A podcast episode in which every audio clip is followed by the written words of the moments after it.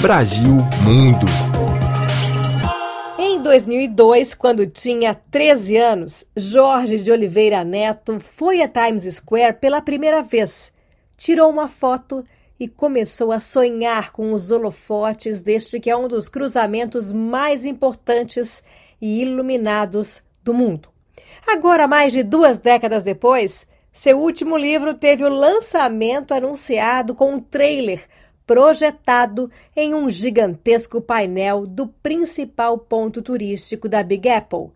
The Echoes of Fallen Stars, Gods and Mortals chegou às livrarias americanas no último dia 26, no original em inglês, língua na qual o brasileiro que assina como J.D. Neto escreve suas obras de literatura fantástica. Este é o 11 livro do escritor que vive nos Estados Unidos desde o ano 2000 e estreou na literatura em 2012.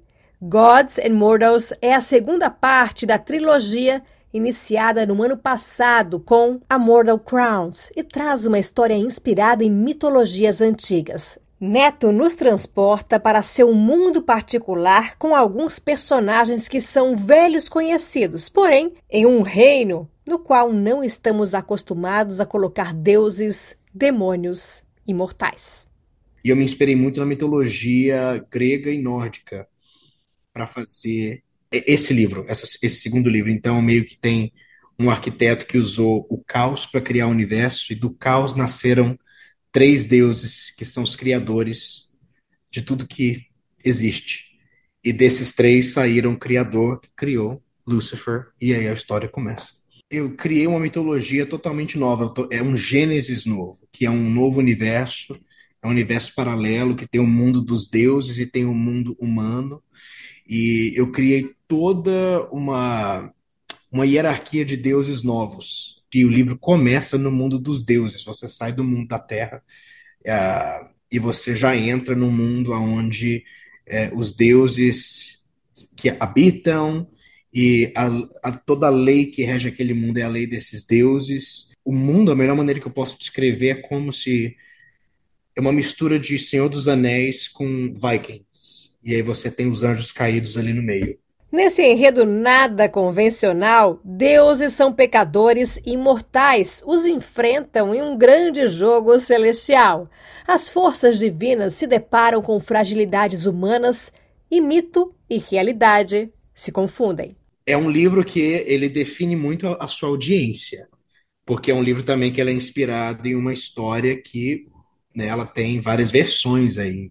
Porque o criador da minha história não é Deus onipresente, onipotente. E Lúcifer também tem uma jogadinha aí que talvez não seja o Lúcifer que é colocado no cristianismo, no catolicismo, né?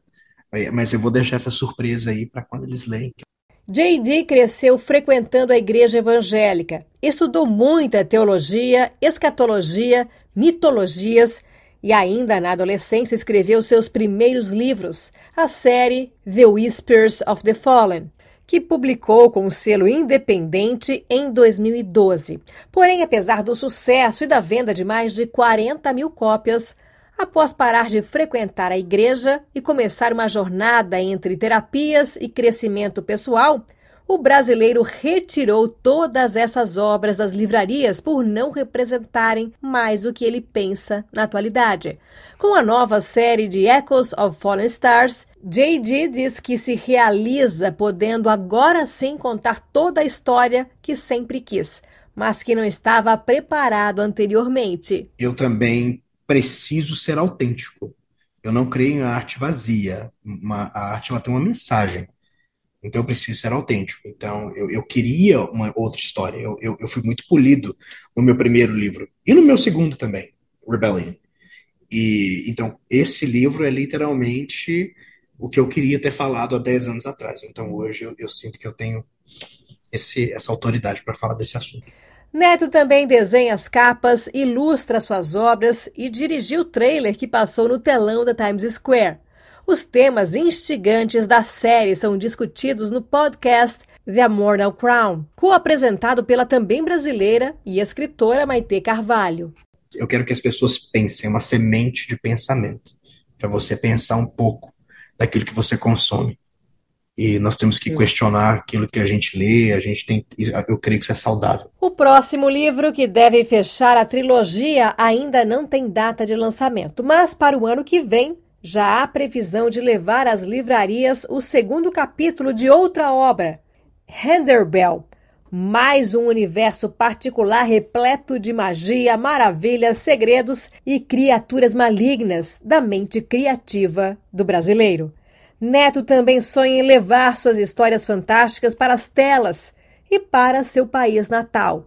Até hoje, ele ainda não conseguiu publicar seus livros em português e colocá-los nas livrarias brasileiras. As obras em inglês estão disponíveis nas plataformas online de vendas em todo o mundo. Cleide Clock, de Los Angeles, para a Rádio França Internacional.